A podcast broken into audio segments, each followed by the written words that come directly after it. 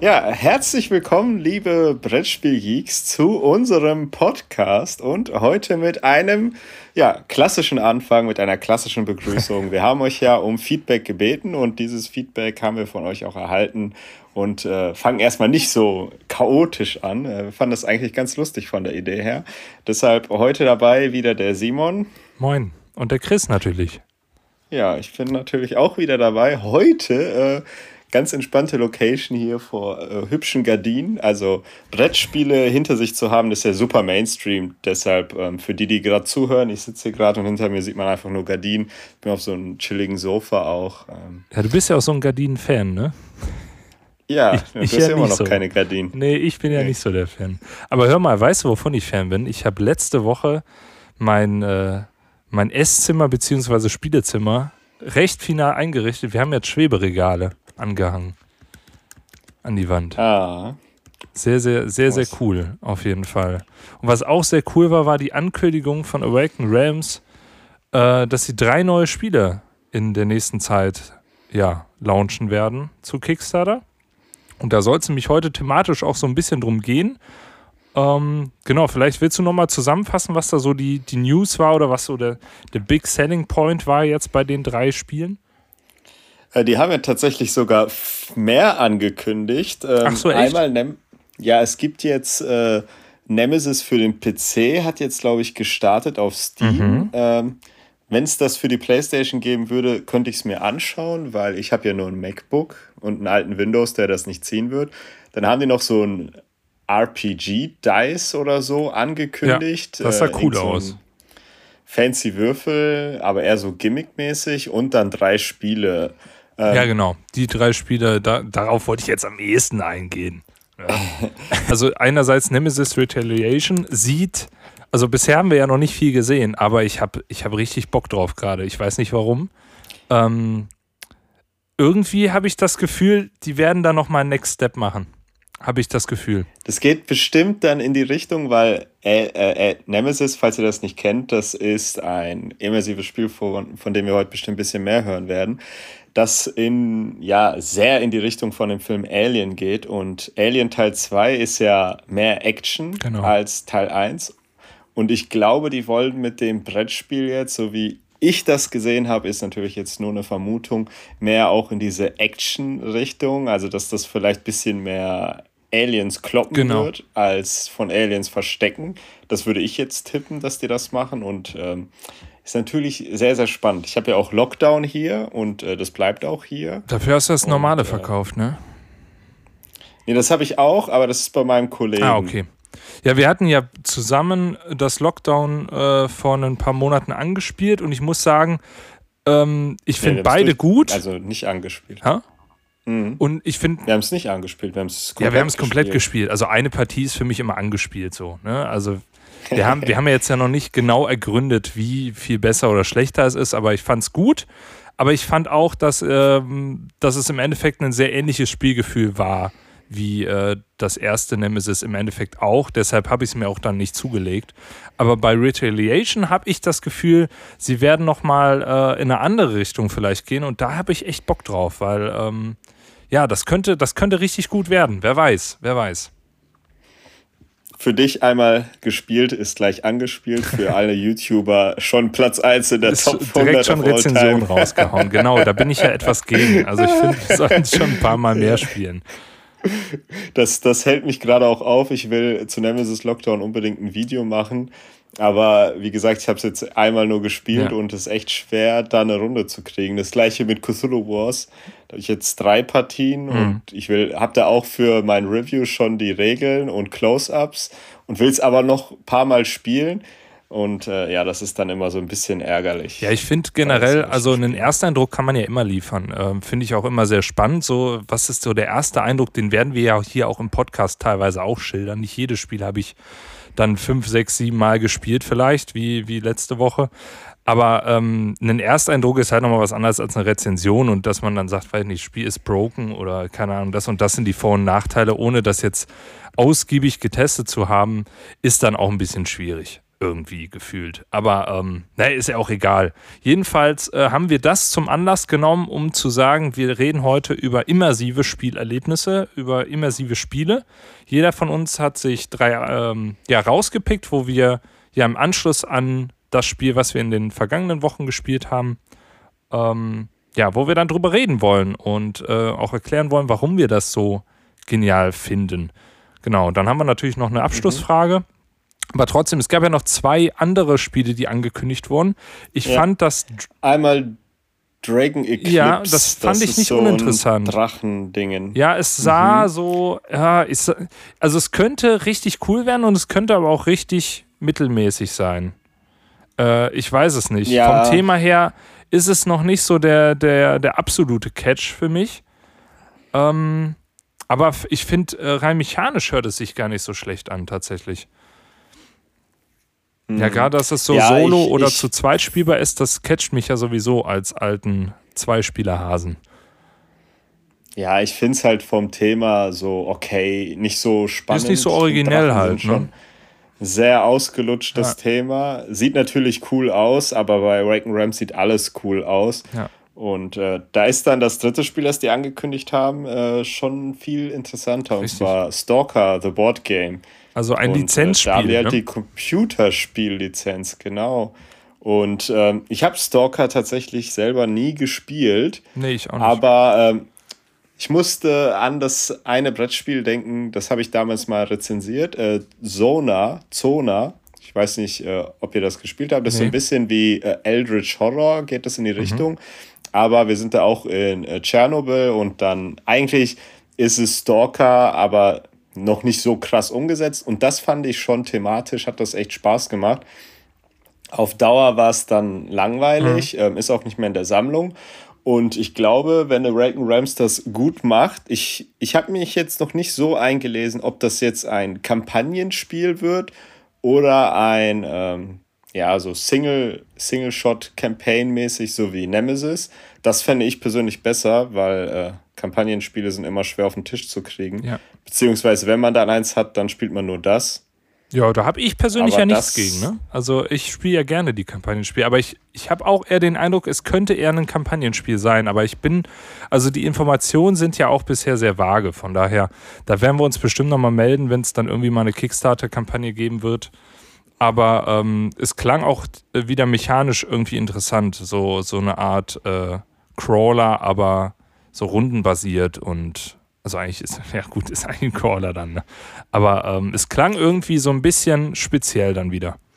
Und das catcht mich ja dann. Ja, doch. zu Kampagnenspielen, ich habe halt jetzt Frosthaven angefangen und ja. Ich werde heute nicht über Frosthaven reden, das äh, würde sehr, sehr lange dauern. Ähm, aber Wally äh, spielt tatsächlich mit cool. Frosthaven. Das äh, Bin sehr gespannt. freut mich sehr und äh, wir werden auf jeden Fall mit Wally zu zweit dann ein Video machen und das besprechen.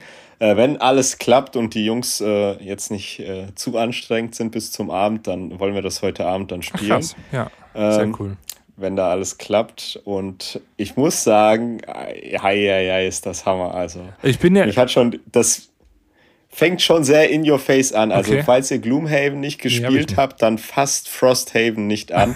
Die erste Mission haut richtig rein. Okay. Also, ich, ich, ich habe mit Herbert, weil er hat natürlich Gloomhaven nicht so oft gespielt, aber Planken des Löwen. Und wir haben sehr viel Erfahrung. Und äh, die erste Mission war schon sehr knackig. Die hat auch drei Stunden gedauert. Krass. Und wir sind ja, Ihr seid Schnellspieler, ja, schnell. ja. Und aber die Charaktere, jetzt, jetzt fange ich schon an darüber zu reden, die, die sind an, auch ja. so komplex und wie die sind. Also, ich, ich finde ja Too Many Bones gut. Also, ne, viele feiern das ja abnormal.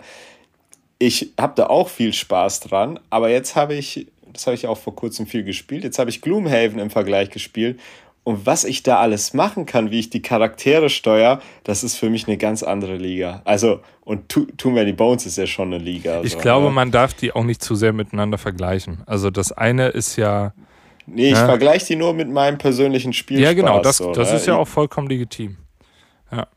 Ich bin sehr gespannt, was du, was du nach ein paar Wochen erzählen wirst. Ich bin ja jetzt äh, nach deinem letzten, nach unserem letzten Podcast habe ich mir jetzt auch Pandemic Legacy Season 1 gekauft. und wir haben es schon äh, zweimal gespielt. Und ich muss auch sagen, also ich werde jetzt auch noch nicht zu viel drüber reden, aber es, es, waren jetzt schon Momente dabei, wo ich dachte, boah, krass. Also äh, interessant, wie, in welche Richtung dieses Spiel geht, auf jeden Fall. Ja. Gut, dann lass uns direkt zur nächsten Sektion, wenn wir schon über die Sachen, die wir gespielt haben, genau. die, die haben wir jetzt nur angeschnitten. Also Pandemic und Gloomhaven, äh, Frosthaven, sorry, werdet ihr noch viel von hören, glaube ich. Wir kommen jetzt aber zu den Spielen, die wir gespielt haben. Da haben wieder Simon eins mitgebracht, ich eins und ein Spiel, das wir beide gespielt haben. Bin ich ja sehr gespannt wir besprechen drauf, werden. auf deine Meinung, ob wir da das erste ja. Streitgespräch haben werden oder nicht. genau, willst du anfangen? Äh, ich kann anfangen, ja. Und zwar, ähm, eigentlich wollte ich über ein anderes Spiel sprechen. Das habe ich jetzt aber in die hintere Fraktion gepackt, weil ich hatte gestern ein sehr, sehr interessantes Spielerlebnis.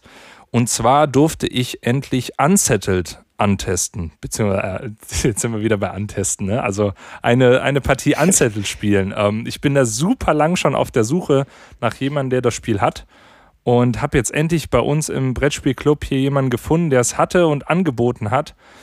Ähm, für diejenigen, die gar nicht wissen, worum es geht, und es dürften wahrscheinlich sehr, sehr viele sein, es ist ein ähm, ja, komplexes, kooperatives Spiel, bei dem wir im äh, Weltraum sind und auf einem Planeten stranden und verschiedene Aufgaben lösen müssen, um zu überleben.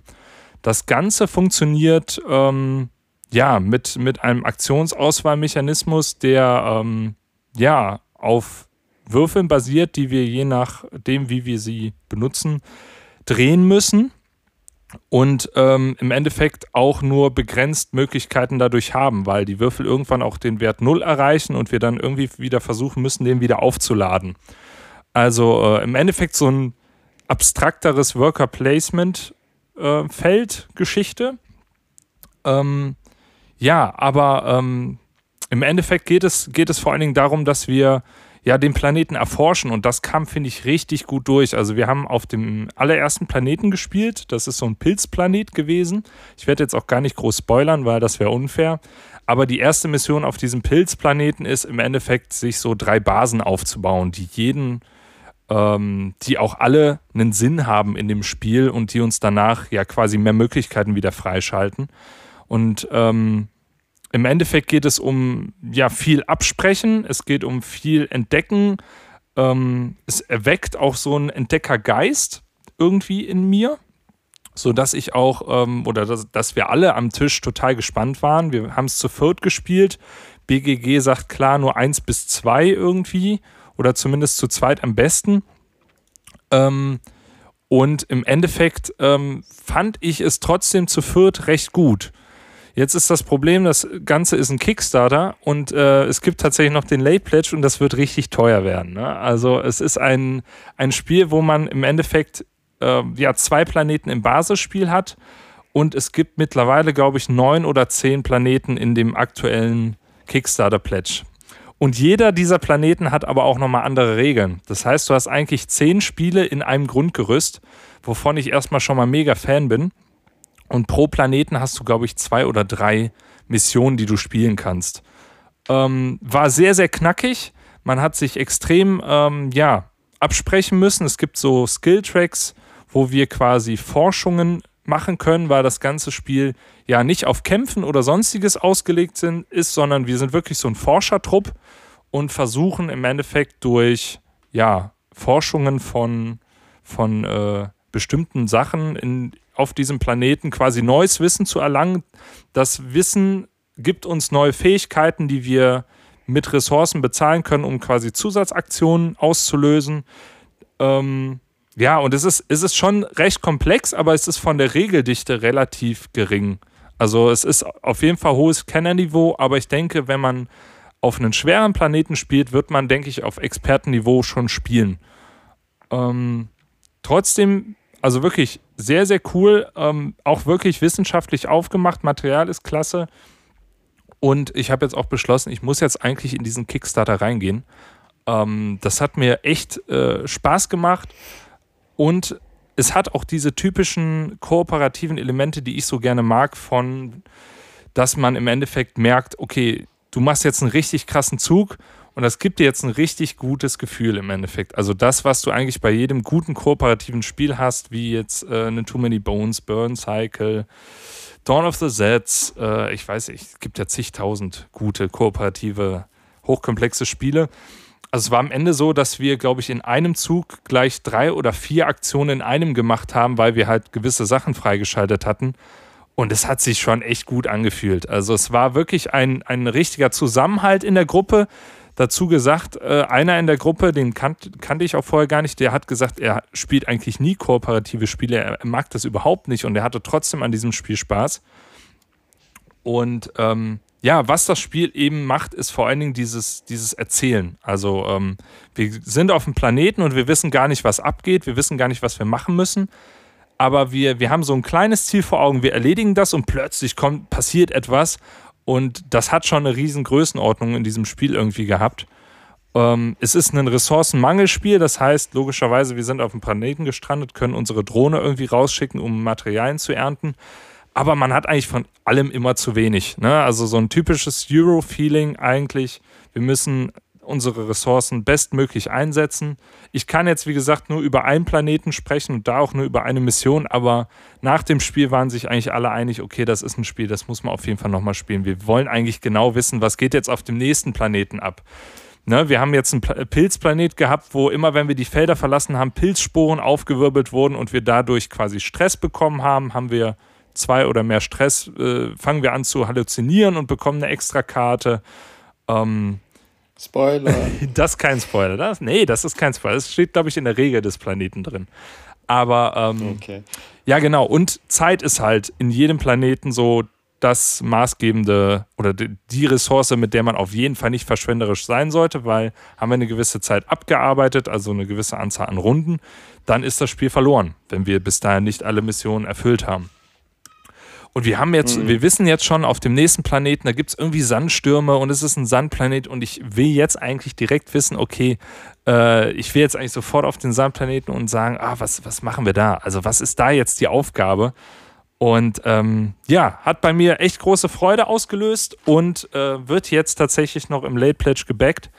Ähm, würde es aber auch empfehlen, jeden mal anzuspielen, weil es halt wirklich auch sehr man sagte mir vorher sehr puzzelig ist. Ich finde es jetzt nicht puzzelig, aber man muss schon seine Züge gut planen, um im Endeffekt nachher zu gewinnen. Wir haben es knapp geschafft. Ähm, wir haben aber auch wirklich sehr, sehr gut zusammengespielt, obwohl wir noch nie irgendwie ja, kooperativ zusammengespielt hatten. Ähm, wenn ihr die Möglichkeit habt, spielt es gerne mal an, wenn ihr hochkomplexe kooperative Spiele mögt. Und Genau, das soll es erstmal dazu gewesen sein. Ähm, vielleicht ja Näheres dann dazu, wenn irgendwann mal der Kickstarter dann ausgeliefert wird in ein paar Jahren. Ich weiß, dass ich ihn vor einem Jahr schon überlegt hatte zu backen und äh, sich scheinbar bis, bis jetzt auch immer noch nichts getan hat. Von daher bin ich ganz froh. Genau, so viel. Hast du dazu Fragen? Das klingt jetzt so, als hättest du einen Vortrag gehalten. Ja, das war ein, ein langer Monolog. Ja. Ich wollte dich nicht unterbrechen. Darfst du ähm, gerne. Also ich muss sagen, äh, bei Unsettled ist, äh, ich bin so ein Cover-Mensch. Mhm. Also wenn das Cover mich nicht hookt, okay. dann äh, hat es das Spiel ganz schwer. Also und ähm, auch so die Story, die mir ein Brettspiel erzählt, fängt bei mir schon mit dem Cover an. Also zum Beispiel Frosthaven, aktuelles Beispiel. Ich gucke mir das Cover an, du siehst da das Monster, du siehst den Helden mit dem Speer vor dem Monster stehen und ich denke schon, boah, ich hab da Bock drauf, in diese Welt will ich rein. Und bei Unsettled, für die, die das Cover nicht kennen, das ist einfach, schlicht, äh, wie ne? soll ich es beschreiben? So weiß, pink und lila in so Streifen und fertig. Also ja. ganz, ganz simpel, ganz minimalistisch. Hier will man so ein bisschen auf diese Apple-Schiene dann, glaube ich. Mhm. Und deshalb habe ich da auch eher so erwartet, dass das irgendwie so ein typisches Zero-Game ist, aber jetzt nach deiner Erzählung, dass das wirklich so eine Story ist, so ein Abenteuer, das habe ich jetzt gar nicht so wahrgenommen. Mhm. Klingt auf jeden Fall sehr interessant. Ja, guckt dir mal also oder wenn guckt du das euch, dann hast, dann ja, auf jeden Fall. Guckt euch. Kann ich es einfach mitspielen. Ja, bestimmt, bestimmt. Mit dir geht sowas ja auch schnell. Also wir haben zu viert in einer Gruppe, die noch nie zusammengespielt hat, auch zwei Stunden 15 nur gebraucht für die Mission. Also das ist, finde mhm. ich, auch eine okaye Zeit für so ein Spiel. Ähm, guck dir ruhig mal aber das ansonstige Artwork. Ich stimme dir zu, dass, dass ähm, die Box sieht. Ja, ich habe mir gerade das sonstige Artwork angeguckt. Ja. Das sieht schon ganz anders Richtig. aus. Aber die Box, wie gesagt. Die sieht das, aber echt nobel aus. So nice. Also die catcht einen nicht vom, vom ne, also die catcht einen eher, weil es schick aussieht, aber nicht, weil es irgendwas vom Spiel verrät. Aber gerade das ist ganz cool, ne? Und wir haben quasi, mhm. also jedes Gebiet auf dem Planeten bietet, bildet quasi ein Quadrat Und die sind schon echt klasse designt. Also ähm, wir hatten ja diesen, diesen ähm, Pilzplaneten, wie gesagt, und das war schon Artwork, wo ich sage, boah, fand ich schon, fand ich schon ziemlich cool. Also ähm, kann man sich auf jeden Fall mal anschauen. Ähm, wie gesagt, Late Pledge läuft noch, aber da muss man dann ordentlich in die Tasche greifen, wenn man all in gehen will, so wie ich das jetzt tue. Oder man spielt es dann mit mir an und überlegt es sich danach. Ja. Gut, Was hast du denn äh, mein Spiel. Ja, das ist äh, nicht äh, so ein episches Abenteuer und das ist auch gar nicht teuer. Man kriegt es ab 10 Euro easy. Ist, glaube ich, von 2019, 20, weiß ich mhm. gar nicht. Ähm, ich wollte, ich habe natürlich noch andere Sachen gespielt, aber ich wollte 2019, ja, und 21 gab es so eine neue Version, die auch besser ist nochmal. The Crew. Oh ja, oh ja, oh ja, und, geil. Ja. Und ähm, wieso ich mich dafür entschieden habe, The Crew, ähm, weil ich gerade so ein bisschen auch alte Spiele, alte Spiele, ne, 2019, ähm, wieder spiele und auch ganz viel spiele und ähm, natürlich auch anderes Zeug gespielt. Aber als ich jetzt The Crew gespielt habe und ich habe es diesen Sonntag ganz, ganz viel gespielt und letzten Sonntag auch ganz viel gespielt und ich weiß auch schon, was ich kommenden Sonntag machen werde, muss ich sagen, dieses Spiel ist echt, echt gut. Also man merkt nach Dauer, wenn ein Spiel wirklich nach ein paar Jahren immer noch gespielt wird und ich habe immer noch sehr viel Spaß daran, dass das wirklich Potenzial hat. Lustigerweise äh, The Crew 2, äh, also hier Mission Tiefsee-Abenteuer, ist sogar in der BGG Top 100 ja. gelandet mittlerweile. Ähm, Zählt auch zu den meistgespieltesten Spielen tatsächlich. Ne? Also ich, äh, ich gucke mir immer von den äh, vom BGG, die machen ja manchmal auch so Videos und da ist tatsächlich The Crew 2 äh, und auch 1 meist in den Top 10 vertreten, von den meistgespielten Spielen im Monat. Also es ist schon, das ist sehr, sehr beliebt. Dadurch natürlich, dass die Partien auch so schnell gehen, ja, aber es ist trotzdem absolute Präsenz aktuell noch. Ja, und was ich hier so interessant finde, ist, ähm, ich habe das jetzt auch ein paar äh, Brettspiel-Noobs erklärt, äh, das Spiel, und wenn man, wenn man nie was mit Stichspielen so zu tun hatte und kein Wizard und Skull King und so kennt, ist das am Anfang vielleicht ein bisschen komplex, sage ich jetzt mal. Und die ganze Zeit kommt dann immer die Frage, ja, aber wie sollen wir das denn schaffen? Und dann sage ich, wir fangen einfach an zu spielen. Wir denken alle einfach beim Spielen nach und wir werden das schon schaffen. Und dann ist auch ganz oft bei Partien spielen wir und dann sagt einer, nee, wir können gar nicht mehr gewinnen. Das ist so dieser typische, also bei mir fällt dieser Satz richtig oft. Wir spielen ganz normal und dann einer, Leute, wir können gar nicht mehr gewinnen. Das war's. Wir, haben, wir, wir können nicht mehr gewinnen, so, ne? So wie ich in jeder Mathe-Klausur. und ähm, dann sage ich, nein, nee, komm, spielt einfach weiter, wir gucken schon. Und am Ende schafft man es dann. Oder man schafft es vielleicht nicht, aber sehr oft schafft man es dann doch. Und das finde ich ist so faszinierend, wie interessant das ist. So ein einfaches Konzept und dann spielst du noch eine Mission und noch eine Mission und eine neue Herausforderung die ganze Zeit. Und das ähm, zeigt auch so ein bisschen, man braucht nicht den neuesten Kickstarter, was weiß ich was, die sind natürlich auch alle ganz cool. Äh, da, ähm, also so ein Frosthaven. Ich habe jetzt Frosthaven locker 20 Mal in diesem ja, Podcast gesagt. Aber The Crew hat jetzt wieder ähm, richtig eingeschlagen bei mir. Also ich habe es jetzt lange nicht gespielt und jetzt in letzter Zeit habe ich es wieder so oft gespielt, dass ich, also ich mache jetzt keine Top 10 äh, meiner Lieblingsbrettspiele, das wechselt sich eh ganz oft äh, ab aber wo ich merke, The Crew schleicht sich so langsam, so ein bisschen wie bei der Boardgame Top 100, langsam aber sicher immer weiter nach oben zu meinen All-Time Top Favorites, was echt, ähm, echt krass ist und ähm, deshalb wollte ich das Spiel heute erwähnen. Und äh, ich schummel mal, weil ich nur ganz schnell das Spiel erwähne. Was ich ganz, ganz viel spiele, ist aber ein digitales Handyspiel. Gibt es auch auf Steam. Marvel Snap. Ja, spiele ich auch gerade ganz viel. Ich weiß nicht, das, ob ich dich das, mittlerweile das, eingeholt habe mit den Leveln. Ich weiß nicht, äh, welches ich glaub, Level 270 ich bin. Ich bin oder relativ so. Ja, ich bin auch relativ. Ich bin, glaube ich, ein bisschen höher. Ja, das glaube ich auch. Können wir gegeneinander Ja, machen spielen. wir auf jeden Fall mal. Machen wir auf jeden Fall mal. Ich habe, ich hab, äh, falls ihr Marvel Snap nicht kennt, installiert euch das ruhig. Ihr müsst da kein Geld ausgeben. Also ich habe nichts ausgegeben, habe ich auch nicht vor. Lohnt sich nicht. Echt? Na toll. Du bist gefangen. Irgendwie bist du weg. Hallo?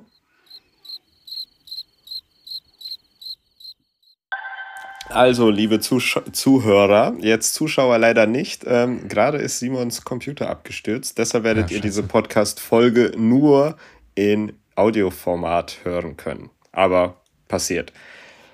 Gut, wir sind stehen geblieben bei Marvel Snap und äh, du hast gesagt, dass du Geld ausgegeben hast und dann ja, ist dein PC abgestürzt. Das ist, das war kein Zufall. Das ist ein Zeichen auf jeden Fall. Ja, ich habe mir den Battle Pass geholt. Ich dachte, ja komm, also die, die, ich spiele das ja, ich spiele es ja echt ich spiele es ja bestimmt eine halbe Stunde am Tag und dachte ich, komm, da kann man auch mal 12 Euro ausgeben. ah, hast du einen Battle Pass geholt. Also, ja, falls ihr Marvel Snap nicht kennt, ihr Brettspiele aber viele spielt, es gibt das Spiel Luft, Land und See. Das ist so ein Zweite Weltkrieg Mini-Makro-Spiel. Eigentlich ist Marvel Snap genau das, aber noch viel weiter ausgeführt. Also, ähm, der Designer von Luftland und See ist jetzt, glaube ich, ganz traurig. Das wäre ich nämlich, wenn er, wenn ja. ich er wäre, weil Disney bzw. Marvel da einfach seine Idee genommen hat und verbessert hat und kreativer gemacht hat. Aber darum soll es nicht gehen. Das macht einfach richtig Bock und ähm, es gibt echt viele verschiedene Arten, sein Deck zu bauen.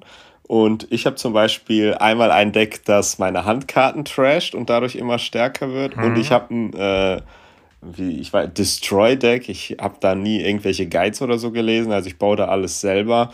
So ein okay. Deck, wo ich alle meine Karten selber zerstöre und dadurch baue ich mir dann irgendwas auf. Äh, das macht, das macht richtig, richtig viel Bock. Und ähm, auf dem Weg zur Arbeit wird das dann immer schön fleißig gespielt. Ja, äh, genau, dafür ist, ist es natürlich richtig geil. Also bei mir ist auch so, wenn ich, wenn ich so also ich habe ja bei meinem Job auch so 20 Minuten Pause manchmal zwischendurch und da, da einfach so vier, fünf Partien. Das Coole ist ja, es ist ein Deckbuilding-Game, aber du machst ein Deck aus zwölf Karten. Und das ist alles im Endeffekt. Das ist, das ist ein geniales Prinzip. Ähm, eine Runde, da, also ein Spiel dauert nur sechs Runden. Das ist nach, ja, sagen wir mal, zwei bis fünf Minuten erledigt. Und ja. äh, das ist so easy mal einzu, einzufügen irgendwie in der Freizeit. Und das finde ich, also ich finde es auch richtig gut. Obwohl ich Marvel ja. überhaupt nicht mag. Ne? Ich, mhm. ich finde Marvel ganz schlimm, aber. Das wollte ich nur so einwerfen. Aber jetzt kommen wir zu dem Spiel, das wir beide gespielt ja, haben. Ich muss doch noch ähm, was zu, ne, nur zu, noch zur Crew Tiefsee sagen. Ah, okay. Ja, weil ich, äh, witzigerweise habe ich das letzten Monat nämlich auch zum ersten Mal seit Jahren wieder rausgeholt und zum ersten Mal den zweiten Teil gespielt. Und ich will jetzt auch gar nicht groß was erzählen, weil The Crew sollte jedem irgendwie auch ein Begriff sein, der im Brettspiel-Genre unterwegs ist. Aber ich fand äh, den zweiten Teil nochmal deutlich besser. Und ja. jedem, mit dem wir es gespielt haben, hatte unfassbar viel Spaß. Also es hat richtig gebockt und es hat auch, ähm, gerade wenn man den, den zweiten Teil spielt und immer diese Punkte quasi addieren muss, ne? also jede Runde wird es etwas schwerer und wir ziehen neue Auftragskarten. Äh, und irgendwie hatte man immer so das Gefühl, okay, dann machen wir, komm, wir machen noch einmal, noch einmal schwerer. Und ähm, es gibt leider, glaube ich, so, so ein, zwei Sachen hatten wir, wo es dann definitiv nicht klappen konnte, allein von den Aufträgen nicht. Und ansonsten äh, andauernd diese Momente. Ne? Ach, das kriegen wir doch niemals hin. Ja, und dann plötzlich, wir spielen und alles geschafft, so gar kein Problem. Ähm, ist so ein Spiel, wenn ich, wenn ich so einen Familienurlaub hätte, und nur so ein kleines Spiel mitnehmen könnte, das wäre definitiv dabei. Also das ist für Leute, die Stichspiele mögen, auf, auf jeden Fall ein Muss. Ja. Jetzt kommen wir zum Streitgespräch. Gut. Dann äh, kommen wir jetzt zu dem Spiel, wo Simon nicht weiß, wie ich es finde. Und ich wette mit euch, ihr kennt das Spiel alle nicht. Das, ich, das stimmt ich, nicht. Äh, das stimmt nicht. Ja, es gibt ein paar Menschen, Zuhörer, die, die werden das kennen. Auch vom Discord. Aber wenn man nicht auf unserem Discord ist, dann hat man, glaube ich, noch nie was von diesem Spiel gehört. Wenn man das Cover sieht, denkt man sich, das Spiel kann, glaube ich, auch nichts, weil es ist so ein Anime-Cover und äh, wir spielen hier äh, so Anime-Girls und. Du musst erstmal sagen, äh, wie es heißt.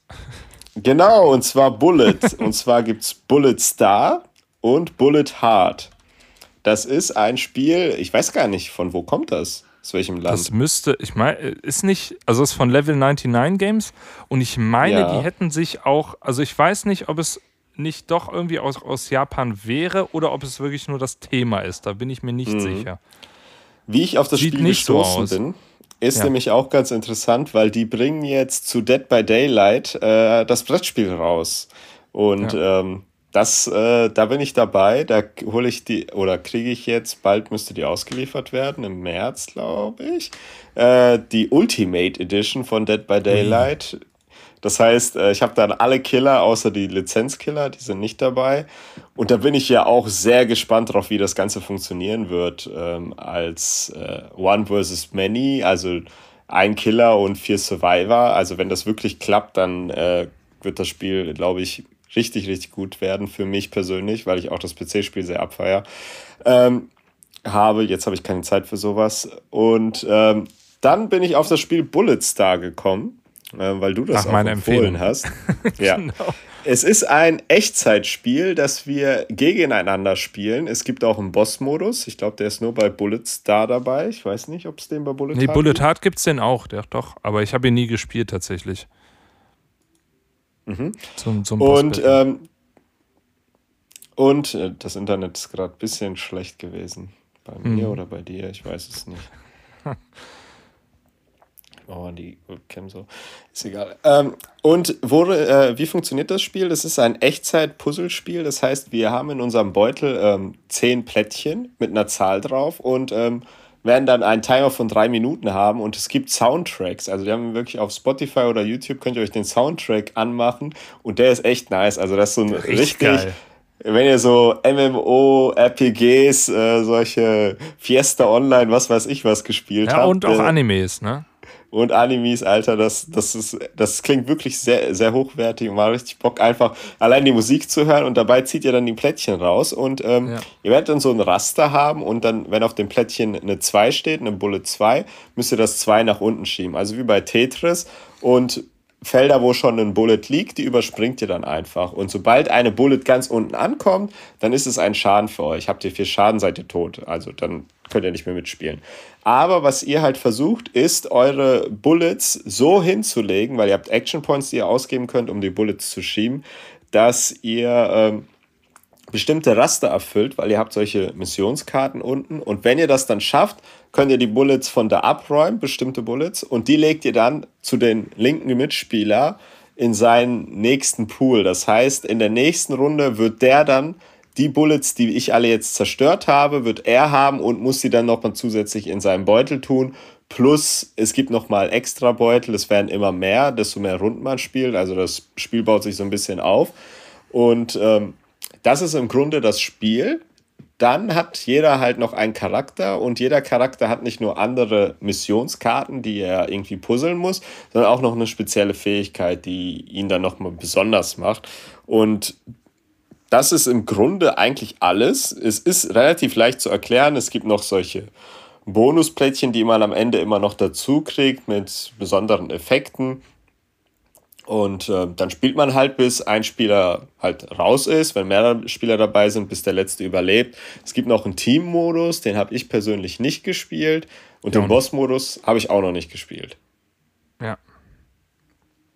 Ähm, genau, was man vielleicht noch dazu sagen kann, Solo habe ich es auch schon gespielt. Also es, der Solo-Modus ist im Endeffekt, glaube ich, ja doch, der ist im Endeffekt so wie der kooperative, äh, so wie der konfrontative Modus, nur dass man im Endeffekt so eine bestimmte Anzahl an Bullets jede Runde reinkriegt und nicht auf Zeit spielt.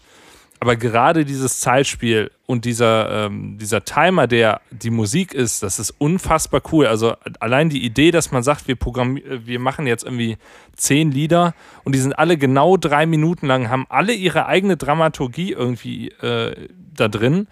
Und genau das fungiert als Timer, finde ich unfassbar cool.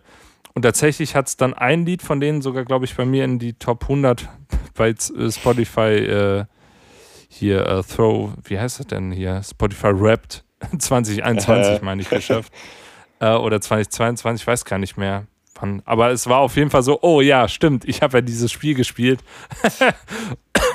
Und das ist echt, ähm, also mir macht das unfassbar viel Spaß. Ist schnell gespielt und definitiv mal was Besonderes. Also sowas habe ich bisher noch nicht irgendwie sonst gesehen. Und es hat so ein bisschen diesen Tetris, ähm, Tetris, aber auch dieses Candy Crush. Feeling irgendwie. Wir müssen irgendwie das so manipulieren, dass so und so kommt.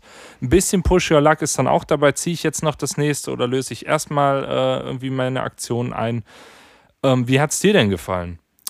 Also, ich muss, äh, es gab eine Zeit, ich glaube, vor drei Jahren, das war glaube ich kurz bevor Corona kam, habe ich sehr viel auf der Switch Tetris Battle Royale gezockt. Mhm. Sehr, sehr viel. Und ähm, das ist halt Tetris und man versucht schnell die Reihen voll zu kriegen und dann kriegen die anderen Mitspieler noch mehr Steine dazu. Und ich fand, bei Bullets, da habe ich genau dieses Gefühl wieder gekriegt. Ich habe versucht, schnell zu puzzeln, um möglichst viele Kugeln abzuschießen, damit der andere Mitspieler das kriegt.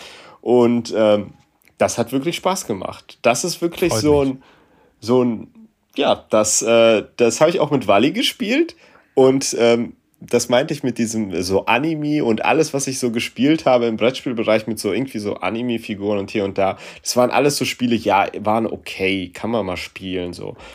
Und deshalb war auch Wally war so, boah, ich habe keinen Bock drauf. Und am Ende so, ja doch, das hat Spaß gemacht. Das kann man ruhig öfter spielen. Also das kann man echt, das ist wirklich einzigartig. Sowas habe ich in meiner Sammlung noch nicht. Also und ich mag Puzzle. Wally hat mich komplett auseinandergenommen. Ich hatte gar keine Chance, weil mhm. Wally puzzelt halt wirklich, wirklich gut. Ich verliere in jedem Puzzlespiel.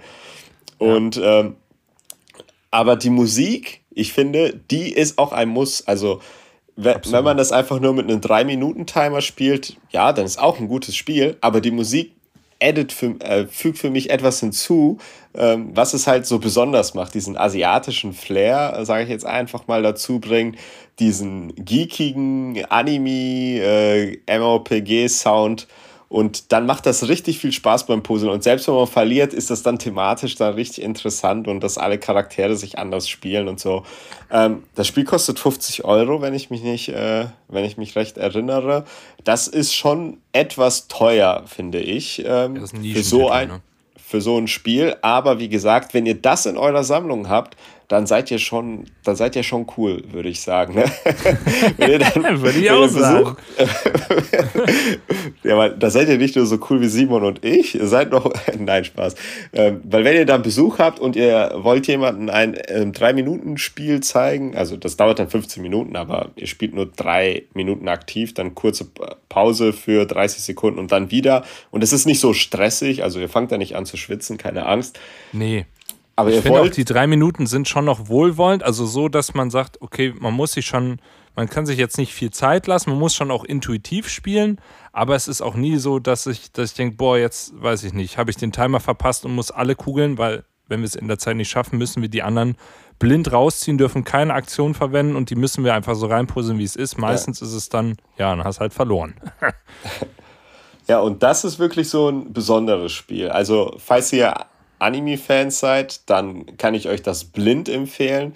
Wenn ihr natürlich sagt, so Anime-Artwork mögt ihr gar nicht, dann probiert es wenigstens mal aus. weil, Würde ich auch ähm, sagen.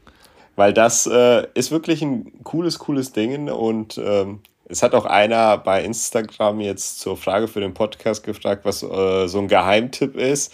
Eigentlich äh, Bullet Star oder Bullet Heart ist dieser Geheimtipp, der ja. Ja.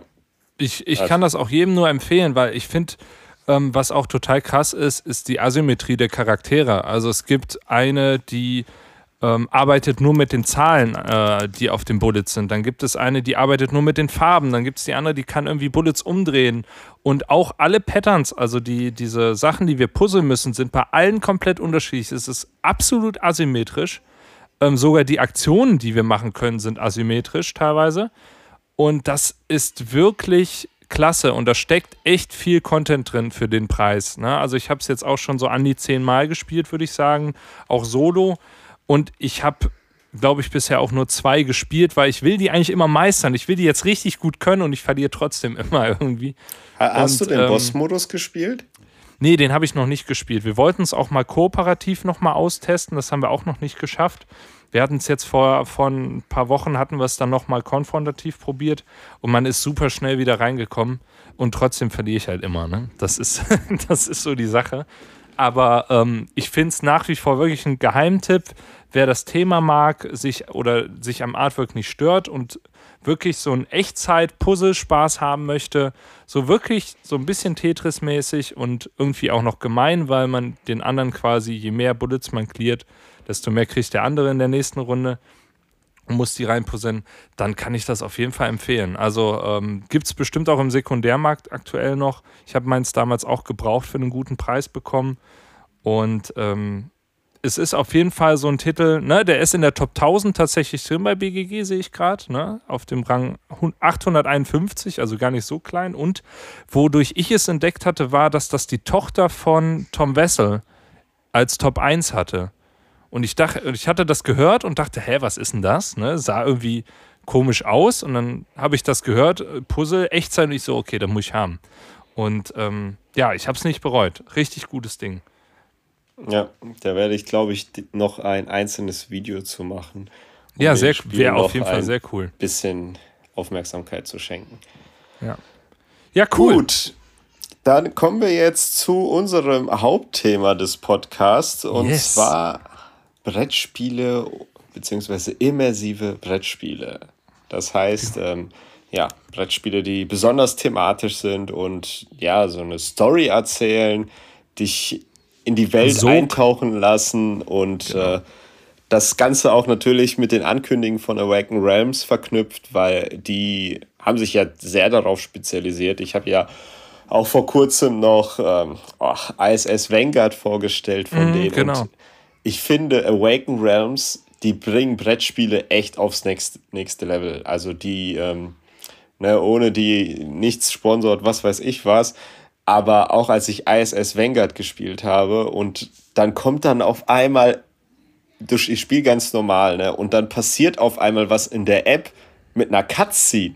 Da dachte ich so, Alter, was geht hier ab? Wie cool ist das denn bitte? Mhm. Ne? Und dann endet die Mission mit einem Cliffhanger und du denkst dir, die denken wirklich einen Schritt weiter und ähm, die werden bald, die haben natürlich so ein paar Designschwächen, aber wenn die so weitermachen, dann können bald ganz, ganz viele Spiele einpacken. Denke und auch, äh, ja. was die sich halt so auf die Fahne geschrieben haben, ist halt dieses Storytelling, dieses immersive Gameplay. Das haben die mit Nemesis so auf die Spitze getrieben und äh, werden jetzt ein paar Spiele, ähm, Simon hat sich welche rausgesucht, die er besonders immersiv findet. Ich habe mir welche rausgesucht und ähm, ich fange dann einfach direkt an, oder? Mit dem Elefanten. Ja, vielleicht noch kurz zu Nemesis. Das habe ich zum Beispiel jetzt natürlich nicht drin, weil wir es erwähnt hatten, aber ich denke, dass bei uns beiden wahrscheinlich Nemesis bei den immersiven Brettspielen drin wäre. Ja. Hätten wir es jetzt nicht schon genannt, so als Bonusplatz quasi. Ähm, ein Spiel, wo man jedes Mal eine andere Geschichte erlebt, man aber auch voll drin ist durch die versteckten Ziele. Man kann den anderen nicht trauen und äh, dann trotzdem irgendwie dieses Alien-Feeling komplett einfängt und äh, wenn man dann richtig Stimmung macht, gedämmtes Licht, äh, ein bisschen, bisschen ähm, Space-Mucke im Hintergrund, äh, das ist einfach unfassbar gut. Ne? Klar, designmäßig hat es vielleicht so ein, zwei Sachen, wo man sagt, das ist vielleicht nicht ganz so rund, aber rein immersivitätstechnisch ein unfassbar gutes Spiel. Ja, und das ist halt auch diese Story, ne? Weil selbst wenn du dich an unsere Nemesis Lockdown-Partie erinnerst, da, ja. da finde ich das ja schon so genial bei Nemesis Lockdown, dass nicht alle in einem Ort starten, sondern dass welche in einem anderen Ort starten und die anderen sind am an einem anderen Ort, ich weiß gar nicht mehr, die einen starten im Maschinenraum oder so und man mhm. trifft sich dann erst später und das ist schon die, die, das Spiel leitet schon eine Story ein, bevor das Spiel anfängt, so ein bisschen. Genauso wie das normale Nemesis, dass man anfängt und es liegt schon eine Leiche im Raum und so, okay, was ja. macht da diese Leiche? Wie ist diese Leiche da hingekommen? Ja, und äh, was machen wir jetzt? Und das äh, ist das Besondere an Nemesis, dass es diese Story einfach erzählt. Und egal wie das Gameplay am Ende äh, ist, ob ich einfach nur würfeln würde, hier gibt es natürlich ein bisschen mehr Elemente, aber es erzählt diese Story und es erzählt diese Story einfach richtig gut mit den Räumen, die wir dann entdecken und so. Und deshalb. Ja, sehr subtil auch, halt. Habe ich es mir ja, auch also, aufgeschrieben. Ach krass. Also ist es einer deiner Plätze oder was? Ja, das ist eigentlich. Äh, ah, okay. Wir besprechen das natürlich jetzt hier schon. Ich habe noch ja. ein anderes, äh, was ich da besprechen wollte. Aber ich finde, Nemesis macht es halt wirklich, wirklich gut. Das ist so wenn ihr Alien nicht geguckt habt, nachdem ihr Nemesis gespielt habt, habt ihr Bock, ne Alien zu gucken, glaube ich. ja, und äh, ich finde, die, das Storytelling ist ganz anders als in anderen Spielen, weil du kriegst im Endeffekt so eine Ausgangssituation, ha, du bist mit einer Leiche im Raum ähm, und irgendwie, ja, irgendwer will was, will, will also kannst niemand trauen. Und dieses Gefühl, das vermittelt dieses Spiel über die Spielmechanik und nicht über irgendwelche Flavortexte oder sonst irgendwas, sondern die gesamte Story. Die erlebst du jedes Mal neu auf eine unterschiedliche Art und Weise. In meinem ersten, in meiner ersten Partie habe ich, äh, haben wir tatsächlich mit meinem besten Freund gespielt. Der spielt sonst überhaupt keine Brettspiele. Wir haben drei Stunden Regelerklärung äh, und über uns ergehen lassen, quasi, weil es halt wirklich ein Knacker war. Und ähm, dann gehe ich mit ihm in einen Raum. Ähm, er zieht die Alien-Königin raus. Er geht aus dem Raum, macht die Tür zu und schmeißt mir vorher noch eine Granate rein. und das ist, das wird nie, niemals irgendwie so genau so jemand erlebt haben, dass das so in den ersten fünf Minuten des Spiels so passiert. Das war so absurd. Und trotzdem, ne, es war überhaupt nicht frustrierend für mich so nach fünf Minuten, obwohl wir drei Stunden Regelaktion. Ich war natürlich relativ schnell tot. Aber ähm, unfassbar gut. Also wie sie die Mechaniken so geschraubt haben, dass es im Endeffekt ähm, eine Geschichte erzählt. Das ist schon einzigartig, muss man sagen. Ja, siehst du, ich sag doch, Nemesis besprechen wir trotzdem. Ja, ähm, ja, ist ja auch richtig so.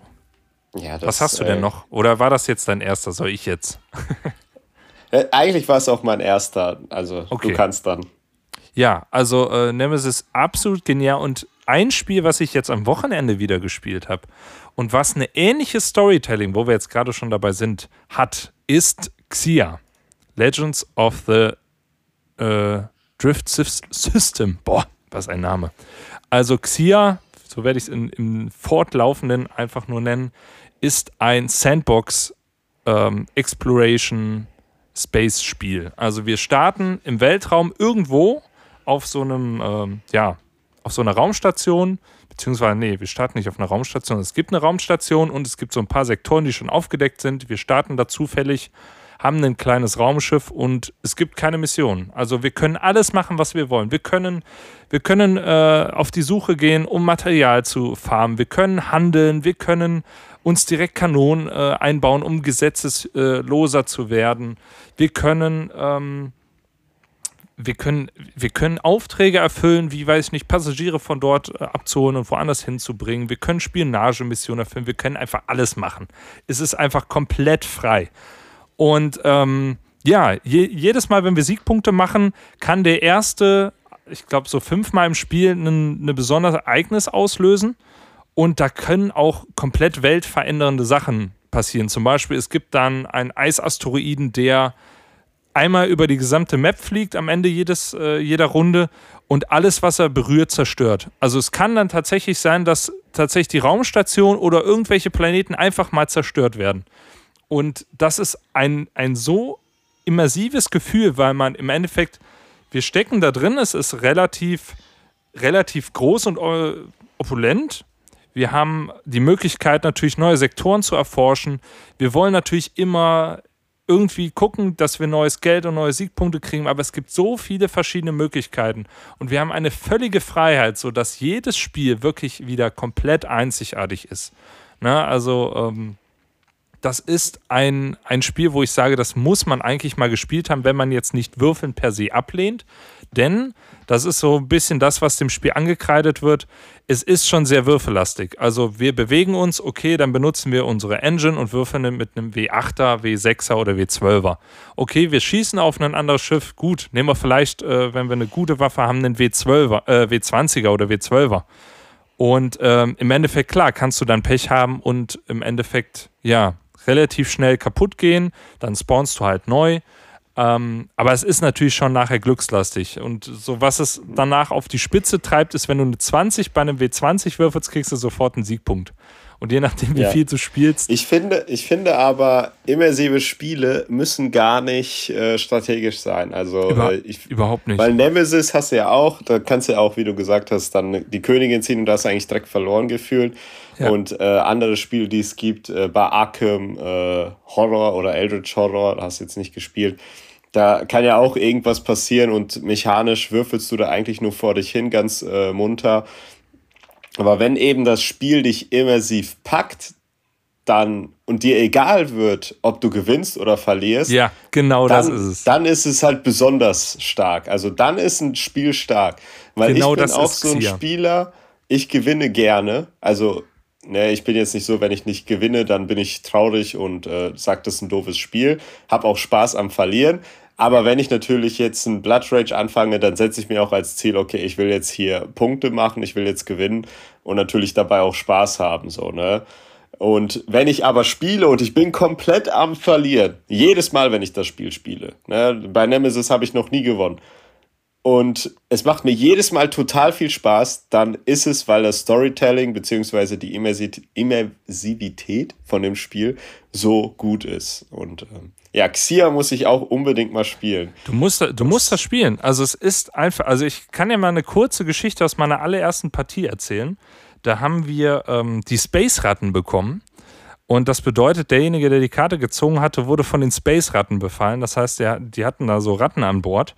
Und die konnte man loswerden, indem man an andere Leute vorbeifliegt. Ne? Also, ähm, das heißt, es ging dann die ganze Zeit so darum, okay, äh, weil wenn man dann eine Eins würfelt, dann kriegt man immer Schaden auf sein Schiff bei den Space Ratten. Das heißt, man will die schnell wieder loswerden. Das heißt, die ganze Zeit fliegen alle quer über die Karte, um diese Space Ratten irgendwie an jemand anderen abzustreifen. Und dann kam noch eine Ereigniskarte, dass Wurmlöcher entstehen und alle Spawnpunkte plötzlich als Teleporte, ähm, nicht Teleporte, als Portale benutzt werden können. Und ähm, die Möglichkeit, wie diese Space-Ratten ja, zerstört werden und aus dem Spiel überhaupt jemals rauskommen, wäre eigentlich nur, wenn ein Schiff zerstört ist. So, jetzt flog der mit den Space-Ratten, hat gesagt, ja komm, wir fliegen mal durch die Portale. Du würfelst dann mit einem W20, meine ich. Und wenn du eine 1 würfelst, dann implodiert das äh, Wurmloch und alle Wurmlöcher sind aus dem Spiel und das Raumschiff ist, ist, zerstört. Und er fliegt das erste Mal durch das Wurmloch und würfelt tatsächlich die 1, ist zerstört und die Space Run sind aus dem Spiel. Es war so ein geiler Moment, der mir ewig in mhm. Erinnerung bleiben wird. Und genau diese Momente, wo du sagst, das könntest du deinen Kindern gefühlt noch erzählen, die kann Xia erzeugen. Das ist natürlich nicht in jedem Spiel so. Ne? Also es kommt natürlich auch so ein bisschen auf die Gruppe an und es kommt auch darauf an, ähm, welche Ereignisse du ziehst. Aber allein diese Anspannung, es könnte alles passieren, das gibt diesem Spiel ein unfassbar gutes, immersives äh, Spielgefühl. Ne, wir, wir können dann mit mehr Geld können wir neue ähm, und bessere Raumschiffe holen. Wir können neue Ausrüstung kaufen. Wir haben eine Fülle an Möglichkeiten. Und wo es, wo es so breit gefächert ist, dass ich trotzdem irgendwie immer den sicheren Weg gehe und immer die Taktik spiele, die ich fast immer spiele, mit so ein bisschen Abweichung, weil ich einfach, weil ich mich einfach wohlfühle und weil ich sage, okay, komm, dann spiele ich doch wieder so. Ne? Aber die Möglichkeiten sind so riesig, wo ich einfach nur sagen kann, ähm, das hat ein Typ entwickelt. Ähm, leider ist die Erweiterung auch essentiell, ähm, weil die halt wirklich coole Sachen reinbringt, die ich auch sagen würde, auch zu diesem immersiven Spielgefühl dazu zählen. Aber wenn ihr mal das, die Möglichkeit habt, das anzuspielen, ey, macht das. Es ist unfassbar gut. Außer ihr sagt, W20 würfeln und 20 gibt einen Siegpunkt, das ist nichts für mich. Dann solltet ihr die Finger davon lassen, weil man muss schon Bock auf dieses Spiel haben. Aber wenn man sich darauf einlässt, unfassbar gut. Ja, habe ich schon sehr Bock drauf. ja, ich biete es dir an, aber man muss natürlich die ganze Zeit, Zeit aufpassen, dass man hier keine Brettspiele kauft. Ne? Ja, du, du spielst das einfach bei mir mit. Ne? Also ja. man braucht mindestens drei Spieler. Ich würde auch sagen, vier ist Sweet Spot, drei ist ganz gut. Zu fünft ist es fast schon zu lang. Ähm, aber ähm, mhm. ja, man muss sich halt dann vier, fünf Stunden Zeit nehmen. Ähm, je nachdem, mit wie vielen Leuten man, auch mit wie, wie lange die Leute überlegen, spielt. Aber ich sag mal, in, wir würden das zu viert auch in fünf Stunden schaffen, würde ich behaupten. Mhm. Vier, fünf Stunden. Und, Gut, ähm, kommen wir. Ja. Macht, macht mega Laune. Kommen wir zu meinem nächsten immersiven Spiel. Immer wenn ich das spiele, denke ich mir, boah, ich will mir jetzt so einen Mantel kaufen mit so einem Hut und wenn es so nachts verregnet ist, mich dann wie so ein Agent irgendwo hinstellen in diesem Noir-Stil und dann einfach die Straßen entlang gehen. Was kommt jetzt? es ist ein Kartenspiel, das du, glaube ich, nicht spielen wirst wegen dem Thema. Arkham Horror, das Kartenspiel. Ah, ja. Und das, das ist, ich, ich spiele gerade die allerneueste Erweiterung, Scharlachrote Schlüssel. Und das, das fängt auch schon wieder so an. Und oh, das Spiel schafft es wirklich, mich jedes Mal zu catchen. Und ich bin ein absoluter Noir-Fan. Ich finde dieses Setting so cool. Wenn jetzt auf einmal wieder das im Trend wird, man dürfte so rumlaufen, ohne dass man sagt, dass du ein Freak bist. Ich würde sofort mir so einen Mantel und so einen Hut kaufen und würde den ganzen Tag damit rumlaufen. Ich finde das einfach so cool. Ich äh, bin auch so ein. Ähm, der Pate ist jetzt nicht noir, aber da haben die auch so ein bisschen diesen Stil mit diesen Mänteln und allem da, davon bin ich ja übelster Fan. Also, das ja. äh, catcht mich immer. Und immer, wenn ich Arkham Horror spiele, ja, ähm, und dieses Setting aufgebaut wird, dass wir Agenten sind und in der Stadt passieren komische Dinge und keiner weiß wieso und äh, wir ähm, jetzt bei Scharlachrote Schlüssel laufen wir dann los und wir suchen eine Person und wir sehen den Agenten von weitem, wie er da läuft und wir laufen ihm hinterher und das Ganze ist wirklich eine richtig krasse Story. Natürlich ist hier auch Text dabei. Auf den Karten ist immer Text und Artwork. Das mhm. heißt, wir haben verschiedene Karten und dann haben wir dann ein schön illustriertes Bild und unten ist dann ein Text, bla bla bla bla, das ist der Keller, da da da da. Und das gibt uns schon einen Hinweis, wollen wir da wirklich hingehen? Ja, es, lo es lohnt sich nicht zu jedem Ort zu gehen, man hat nicht so viel Zeit, man muss sich überlegen, wo will ich hingehen. Und was die auch dadurch machen, was so krass ist, was man nur aus Karten schaffen kann mit Text und Bild, da, dass ich jedes Mal, wenn ich das gespielt habe, das Gefühl habe, Alter, das war gerade ein richtig coolen Film, den ich hier erlebt habe. Und dann denke ich mir, warum gibt es dazu keinen coolen Film, dass ich das jemandem zeigen könnte oder das selber gucken würde, weil ich so ein Kopfkino habe und so viel Spaß habe dabei. Und äh, ich spiele das nur solo, weil äh, Wally darauf keinen Bock hat auf das Thema, was ich auch verstehen kann. Ja. Ähm, es kann auch gruselig werden stellenweise und es ist auch ähm, brutal, jetzt nicht äh, menschenbrutal, aber so monsterbrutal, sage ich jetzt mal, so eklig ein bisschen. Ähm, und das, das catcht mich richtig. Und ähm, ich spiele Solo, ja, aber so richtig Spaß am Solo-Spielen habe ich tatsächlich nur mit Arkham oder Marvel Champions. Okay. Und wenn ich solo was mit einer richtigen Story erleben will, dann greife ich immer zu Arkham Horror. Und ähm, das ruht sich nicht mal nur auf der Immersivität aus. Man kann noch Decks bauen und hier und da und das macht auch noch mal extra Spaß. Und ähm, deshalb gehört das für mich auch dazu. Das ist für mich so das Paradebeispiel, wie eine Kampagne immersiv sein sollte. Das äh, macht für mich alles richtig weil hier ist sehr gutes Gameplay gemischt mit sehr guter Story und ähm, für mich deshalb ein Spiel, das glaube ich immer irgendwie irgendwo zu hören sein wird, weil hier äh, Nate French und äh, die andere, ich habe sie vergessen, die Designerin, äh, einfach wirklich ein richtig gutes Spiel gemacht haben. Mhm. Ja, cool. Äh, mein Thema ist es nicht, ne? Ich bin ja nicht so der äh, der äh, ja, Cthulhu-Universums-Fan. Ähm, weiß ich nicht. H.P. Lovecraft ist im Moment nicht das, wo ich sage, boah, ja, das, da will ich irgendwie ein Spielzug. Keine ich, ich Ahnung. Hoffe ja, ich hoffe ja ein bisschen. Die haben ja ähm, zu Marvel Champions so ein bisschen das Marvel LCG genommen, aber den Story-Part komplett weggelassen. Ist so ein bisschen mehr Too Many Bones mäßig. Hm. So Bosskämpfen. Und ähm, ich hoffe ein bisschen, dass die, weil die ja die Star Wars Lizenz auch haben, dass die sagen, okay, dich huckt jetzt Star Wars auch nicht so, aber mich huckt es sehr, dass jo, die jetzt sagen, Star Wars okay, wir machen jetzt einen Arkham Horror, wir nehmen einfach alles davon eins zu eins und äh, machen das im Star Wars Universum. Und ich glaube, das würde richtig abgehen. Und das würde ich, ich auch spielen tatsächlich dann wahrscheinlich. Ja, und ich hoffe, Weil Star Wars finde ich, find ich okay, ne? Also Star Wars ist so, ja, ich mag die alten Filme, ne? Also vier bis sechs. Jetzt auch nicht so, dass ich sagen würde, boah, das über alles, aber ich finde find sie ganz cool, ne? Ja. ja. Aber interessant. Ähm, ja, cool.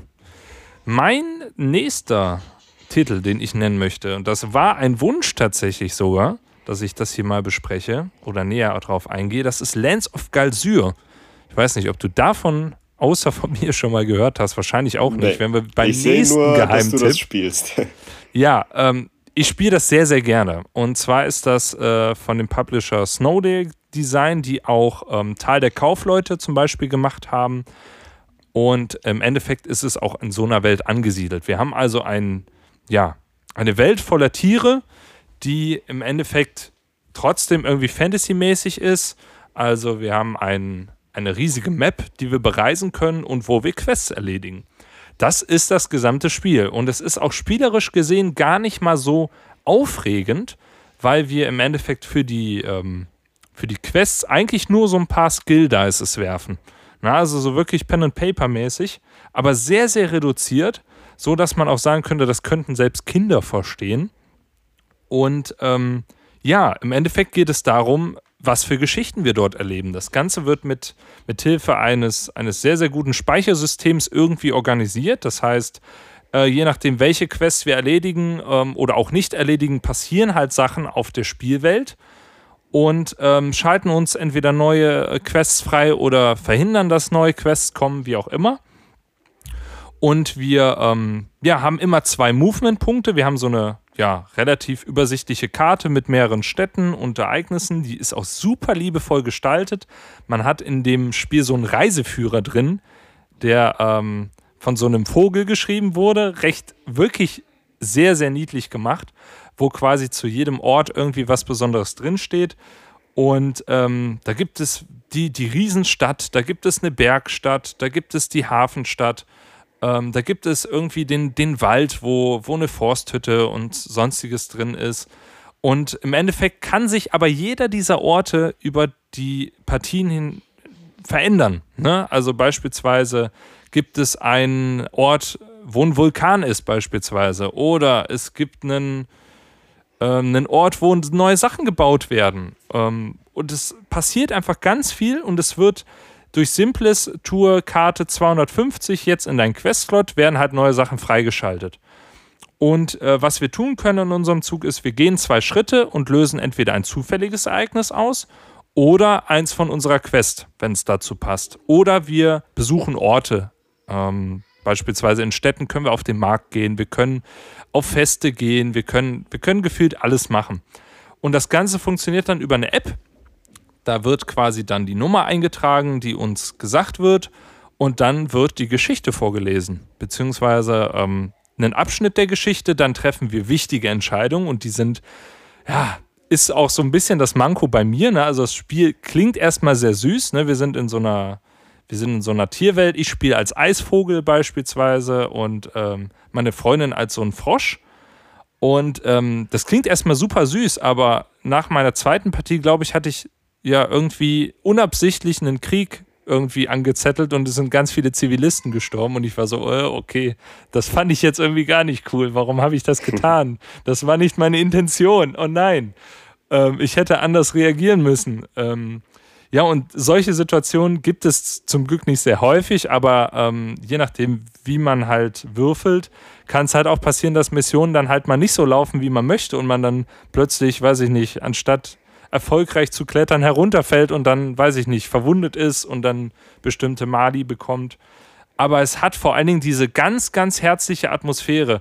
Also wir hatten beispielsweise eine Mission, wo ähm, ja irgendwie eine, eine ganz uralte Schildkröte versucht irgendwie ihre Freunde, meine ich, einzuladen. Ich hoffe, ich bringe da jetzt nicht durcheinander und wir helfen ihr dann oder ähm, wir spielen plötzlich Reisebegleiter und reisen mit dem Begleiter zusammen zu bestimmten Orten und erleben dort Abenteuer.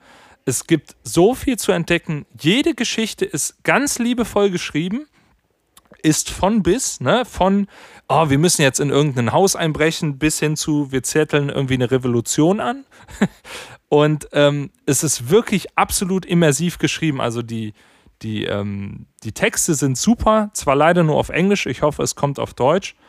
Ähm, aber es ist trotzdem, es hat dieses Gefühl, wir, ähm, wir erleben jetzt wirklich eine Geschichte und wir treffen aber auch wichtige Entscheidungen. Und nur weil wir jetzt bei den Skill-Checks vielleicht äh, es einfacher haben, weil wir äh, bestimmte Skills haben, ähm, heißt das nicht, dass wir unbedingt die Option wählen sollten, weil wir sollten immer überlegen, was würden wir jetzt in der Situation vielleicht tun.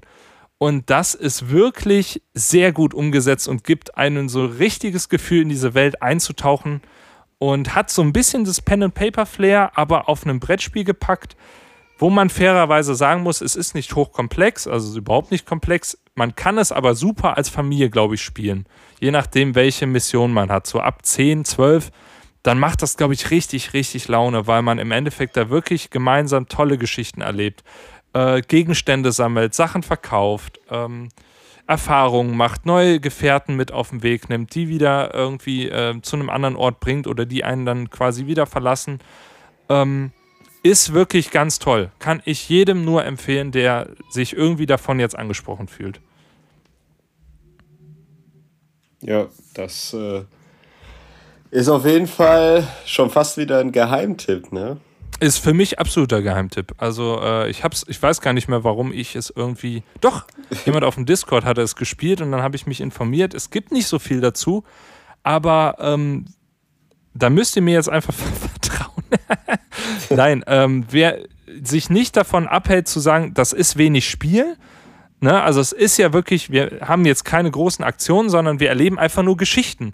Und die müssen, die mhm. sind auch nicht alle zusammenhängend. Klar, die gesamte Spielwelt ist zusammenhängend und es passieren Sachen auf der Spielwelt, die das Spiel komplett verändern werden. Aber im Endeffekt erleben wir meistens kleine Geschichten in dieser Welt.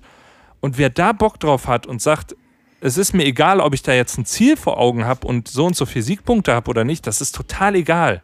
Auch egal, ob ich nachher das geschafft habe oder nicht von den Siegpunkten her. Aber wichtig ist, habe ich jetzt das Ziel erreicht, was ich wollte, oder ärgere ich mich jetzt, dass ich bei dem Skillcheck im Endeffekt vielleicht ver verhauen habe und jetzt ein blödes Ende bekommen habe. Aber diese, ähm, diese Immersivität ist dort echt cool und ich kann es wirklich nur empfehlen, wenn, wenn man sich davon ab, äh, irgendwie angesprochen fühlt. Hm, klingt interessant. Ja. Was ist denn hm. dein letzter Tipp?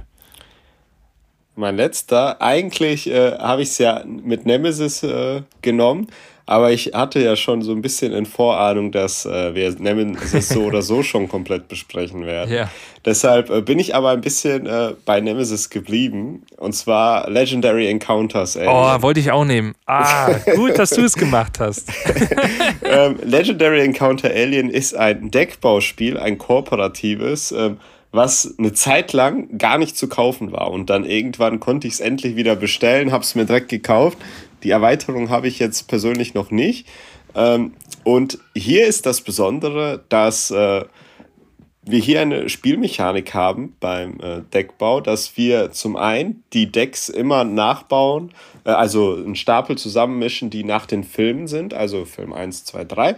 Und ähm, wir dann auch wirklich Sachen erleben, die aus dem Film zu sehen sind. Und was ich finde, das Spiel so immersiv spannend macht, ist diese Mechanik, dass Karten verdeckt ähm, ausliegen im Lüftungsschacht und die nähern sich immer langsam unserem Raumschiffraum. Und da können Aliens sein und äh, da können aber auch diese Larven sein, die uns anspringen. Und wir müssen uns dann halt entscheiden, okay, wollen wir diese Karten jetzt spotten, wollen wir die Karten jetzt angreifen, wollen wir das jetzt nicht machen? Und diese Mechanik und wirklich nur diese Mechanik reicht eigentlich schon für mich aus, äh, Immersivität zu erzeugen, dass dort Karten sind, die verdeckt sind und die so langsam kommen, so langsam nähern sie sich. Und man dann wirklich überlegen muss, okay, wie machen wir das jetzt? Wer macht jetzt was? Wer kauft sich welche Karte? Wer reagiert jetzt wieder drauf? Und das erzeugt dann einfach diese Atmosphäre, diese Spannung, die dann entsteht und äh, die erzählt das einfach top. Also ähm, da gibt es eigentlich nicht viel zu erzählen. Das ist äh, ein richtig, richtig gutes Spiel und meiner Meinung nach eben durch diese Mechanik mit den verdeckten Karten und natürlich, dass die Decks immer so gemacht werden, dass sie thematisch auch zu den Filmen passen. Aber ich würde auch sagen, dass selbst wenn man die Filme nicht geguckt hat, nichts damit anfangen kann, da wird euch das immersiv genauso gut abholen. Und ähm, deshalb war das für mich auch eins der ersten Spiele, an die ich gedacht habe, als wir gesagt haben, wir wollen über immersive Brettspiele reden. Ja, war, war bei mir auch so. Ich finde vor allen Dingen, ähm, was cool ist, ist, dass sie diese, ähm, diese Kernereignisse, die in den Filmen passieren, deshalb würde ich widersprechen und sagen, guckt euch erst den Film an, sonst spoilert ihr euch. ähm, diese Kern, diese Kernwendepunkte auch, die in den Filmen passieren, dass die ja. so unfassbar gut in diese Mechanik eingeflossen sind und dass auch jede, ähm, jeder Film ein eigenes Deck hat, jeder Film hat eigene äh, ja, Missionen, die wir erfüllen müssen und es ist wirklich, es zieht an Schwierigkeit, je nachdem, wie lange man spielt, richtig krass an. Ähm, ja, ist es nicht leicht, das stimmt. Richtig, ich habe auch richtig, also ich finde es eins der besten Deckbuilding-Games und auch eins der besten Lizenzspiele. Ich finde es phänomenal. Also, ähm, wenn man kooperativ und Deckbuilding mag, dann muss man das gespielt haben. Das ist richtig, richtig gut. Und ich glaube, wenn, ähm, wenn einem jetzt das äh, Alien nicht zusagt, gibt es, meine ich, von Legendary Encounters auch von Marvel und von anderen Sachen. Ja, aber die sind, glaube ich, nicht so immersiv. Okay, ja, das, das weiß ich nicht, ne? Aber ich höre eigentlich auch immer nur von Alien so als Legendary Encounters. Weiß, weiß nicht, ob es das Beste ist, aber es ist auf jeden Fall das bekannteste, glaube ich, ne? Ja. Würde ich mich jetzt mal weit aus dem Fenster lehnen. Und aber was auch hier gut. auch gut ist an dem Spiel, die Regeln sind auch super einfach. Also, wenn ihr das irgendwo ja. spielen wollt, ihr kriegt das in 10 Minuten erklärt und dann geht es auch direkt los. Und, äh, wenn, wenn man äh, Deckbuilding-Games kennt, natürlich nur, ne? Ja, also man sollte heutzutage, wenn ihr unseren Podcast hört, dann gehe ich davon aus, dass ja. ihr schon mal Deckbuilding gespielt habt. Aber Spielt es ruhig mal irgendwo mit. Ne? Also das Material ist auch cool, es gibt so eine, eine riesen Matte. Ähm, ja das Inlay ist aber nicht cool. Das Inlay ist nicht cool, aber was richtig, was richtig krass ist, ist auch die Grafik. Also, ähm, die macht da auch von nichts halt. Ne? Also, die ist hochblutig. Ich würde das Spiel auf jeden Fall nicht mit irgendjemandem spielen, wenn da äh, irgendwie Kinder im Raum sind. Die ist schon, würde ich sagen, ne, typisch 18 plus halt. Ne? So wie die Filme halt auch sind, heftig brutal. Wobei die Filme sind, glaube ich, gar nicht so brutal. Also zumindest habe ich es nicht so wahrgenommen wie das Spiel, aber die Grafik ist schon kompromisslos, muss man sagen. Und das finde ich gut. Das finde ich richtig gut. Und darüber geht die Immersion definitiv auch noch zusätzlich. Ja, ja gut. Ich habe auch noch eins habe ich noch und das hast du auch gespielt und äh, ich erzähle immer gerne oder lass immer dich gerne erzählen, was du bei diesem Spiel erlebt hast. Ähm, und zwar habe ich gedacht, ist Immersion gibt es bei mir vor allen Dingen in einem Genre ganz gut und das ist tatsächlich Social Deduction. Ähm, ich finde, es gibt kaum ein anderes Genre, wo man außer kooperativ, wo man sich so richtig krass reinfuchst. Und, und wo ähm, Menschen ausrasten und es persönlich nehmen. So ist es. Und was gibt es Besseres als ein Abend, wo rumgeschrien wird äh, während des Spielens? Und deshalb habe ich tatsächlich als meinen dritten als mein drittes immersives Brettspiel New Angeles mitgebracht.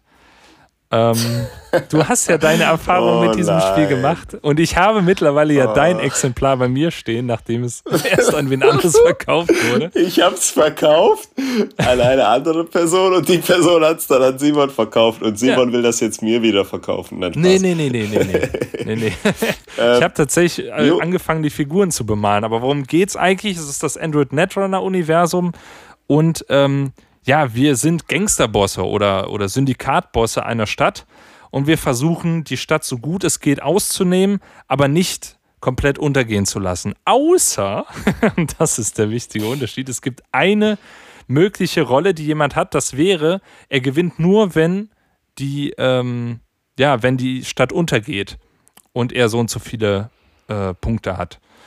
Und, ähm, ja, und das war meine Rolle, als ich es gespielt habe.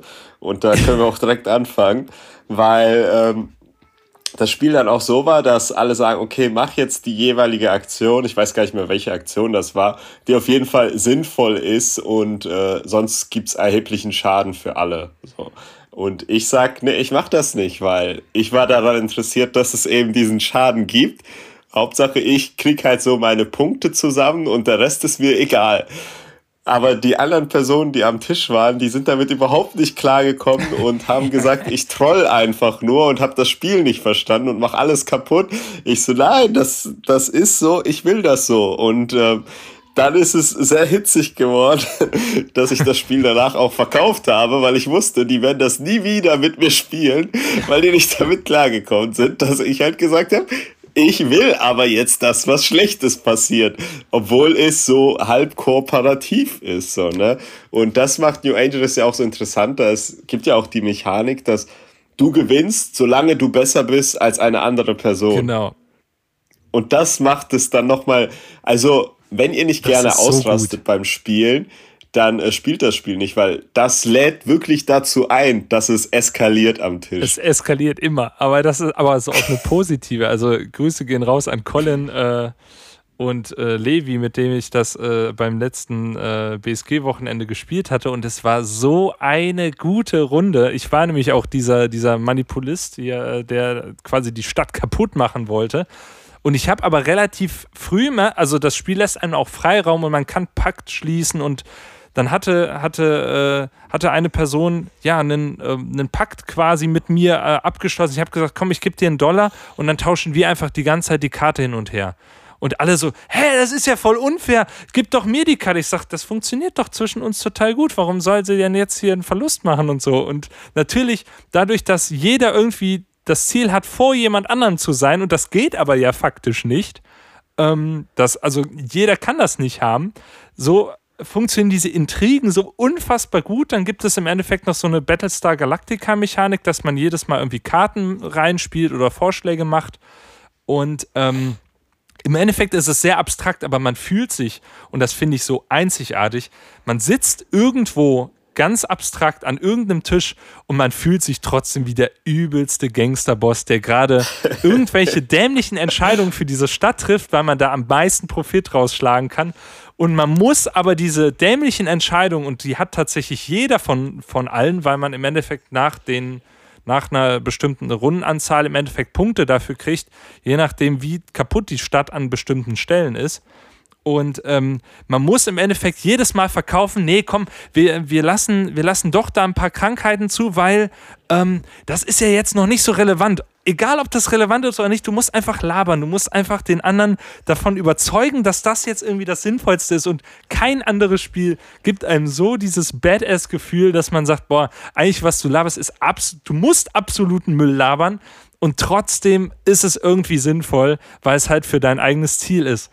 Und dieses, dass alle Müll labern und trotzdem irgendwie versuchen müssen, einen Konsens zu finden, ich finde es einfach genial. Und genauso stelle ich mir das auch in einer futuristischen Stadt vor, wo jeder Megakonzern miteinander irgendwie diskutiert, um irgendwie ja am meisten Profite rauszumachen. Unfassbar cool.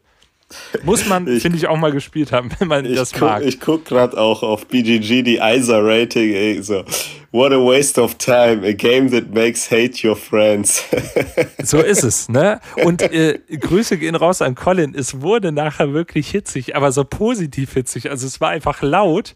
Und äh, Grüße gehen auch raus an den, der sich leider äh, hinter uns irgendwie in den Finger geschnitten hatte und hinter uns auf dem Boden lag und ich habe es, oder beziehungsweise die Hälfte der Gruppe hat es nicht mehr mitbekommen, weil wir so immersiv in diesem Spiel drin waren. Große Sorry nochmal dafür. Ähm, dass wir uns da, während er da irgendwie äh, blutend auf dem Boden lag, das, also das vielleicht ein bisschen überdramatisiert, aber es war tatsächlich so. Was war das für ein Brettspielwochenende? ja, aber es war ja leider so. Also es war jetzt, ne? War, war dann nachher äh, zum Glück äh, alles, alles ganz äh, glimpflich, aber trotzdem, äh, wir, wir haben uns da einfach angeschrien. Ich schäme mich da auch so ein bisschen dafür. Ich war so immersiv in dem Ding drin, dass ich nichts um mich herum mitbekommen habe, obwohl da echt Trubel war. Und wir haben, glaube ich, den Raum auch ordentlich von der Lautstärke nachher beschallt, weil es, je länger dieses Spiel wurde, es wurde immer lauter. Und es war, es war einfach richtig cool. Also ich finde, das ist eine der besten Spielerfahrungen, die ich je gemacht habe, ist dieses Spiel einfach, weil es so cool immersiv ist. Spielt das ja. unbedingt mal mit, wenn ihr, wenn ihr nicht, äh, wenn ihr gerne auch mal wütend sein wollt im Spielen auf andere Leute. das definitiv. Ja, cool. Gut, das waren die Spiele, die wir sehr immersiv fanden. Ihr könnt gerne auch schreiben, was äh, für euch so immersive Spiele sind. Ähm, ja. Bei uns im Discord oder Instagram und so. Ähm, wir lesen das alles. Und ähm, da kommen wir noch zum Schluss zu einer Zuschauerfrage. Und äh, die war, was unser Geheimtipp ist. Also ein Spiel, er hat jetzt geschrieben, das nicht in der Top 100 BGG ist. Das oh. äh, zählt schon als Geheimtipp. Ähm, ja ich finde, wir haben im Podcast eigentlich schon einige besprochen. Bullet Star, New Angeles, kannst, ja, kannst du eigentlich auch schon als Geheimtipp sagen. Ja, das hat, glaube ich, keiner Land of, Lands of Galsyr ebenfalls. Legendary Encounters. Also wir haben, also die Folge sollte genau für dich zugeschnitten sein. Ich habe aber trotzdem ja. noch eins mitgebracht, ganz kurz erklärt. Und zwar Hardback. Kennst du das? Nee, ne? Äh, ist das nicht das Deckbauspiel? wie, äh, äh, wie hieß das? Scrabble? Das ist.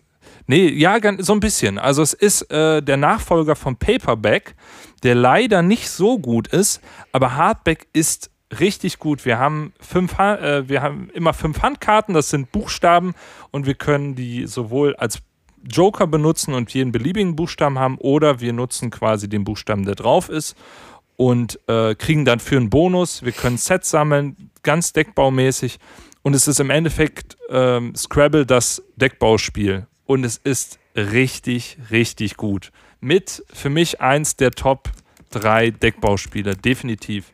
Ähm, macht richtig Laune.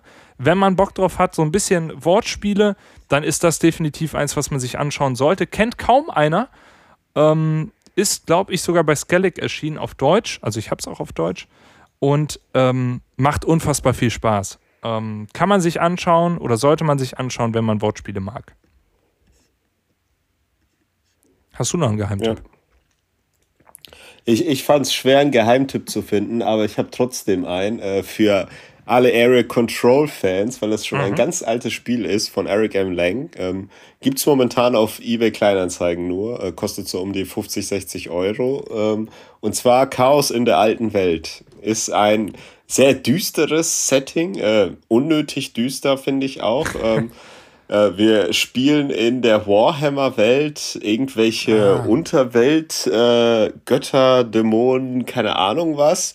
Ähm, Finde ich, thematisch nimmt das mich auch gar nicht mit. So, da, aber mechanisch haben wir hier wirklich einen schönen Error Control Mechanismus und ähm, so ein bisschen den Vorreiter von einem Cthulhu Wars, von einem Root, von einem Blood Rage. Und mhm. hier sieht man so ein bisschen die Anfänge von Error Control, aber trotzdem macht es heute immer noch sehr viel Spaß und ist so ein, ja, ein Geheimtipp wirklich für Error Control Fans. Und äh, wieso das heutzutage noch so besonders funktioniert, ist eben wegen dieser Asymmetrie, die es jetzt auch, sag ich mal, bei StarCraft gibt, falls ihr das Computerspiel von früher kennt, dass wirklich das so gebalanced ist. Die Zergs äh, breiten sich voll aus, die Protoss gehen mehr so auf Hightech und hier und da. Und mhm. das hat man bei dem Spiel genauso. Die eine Rasse gewinnt halt, oder die eine, das eine Volk gewinnt halt nur, wenn ähm, es viele killt, die anderen verbreiten so eine Pest, die dann alles immer mehr vergiftet und alle funktionieren so anders, ohne komplex zu sein. Und man hat hier wirklich so ein Siegpunktrennen. Also Root hat hier, glaube ich, viel abgeguckt. Da ist der eine, geht richtig nach vorne und der eine hat irgendwie nur zwei Punkte und du denkst, der gewinnt niemals. Auf einmal macht er 30 Punkte gefühlt in einem Zug.